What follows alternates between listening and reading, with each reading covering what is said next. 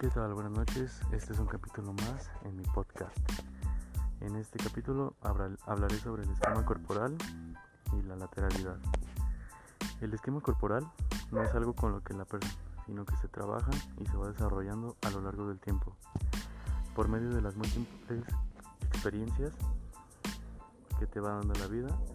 Estás hablando motrizmente y ya digamos las perceptivas, interoceptivas y las exteroceptivas.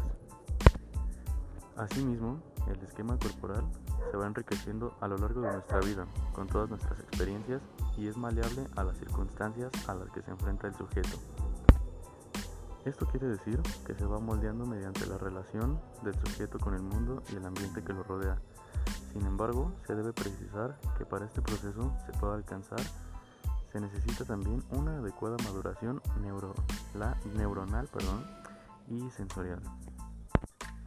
Hablando un poco de la lateralidad, es la predominancia que existe en cada una de las partes del cuerpo, hablando de la mano, pie y ojo.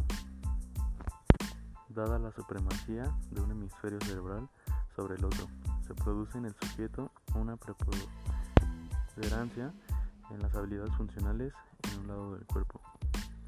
El plano sagital, que es uno de los planos corporales, divide el cuerpo en dos hemisferios, el derecho y el izquierdo. Utilizando como referencia este plano, se afirma que la lateralidad es lograr que exista un dominio en uno de sus lados sobre el otro para la realización de las actividades y patrones motores.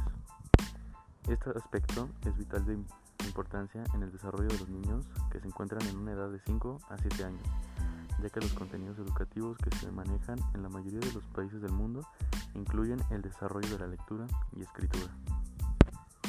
Existen diversos tipos de lateralidad, eh, por ejemplo puede ser según la intensidad,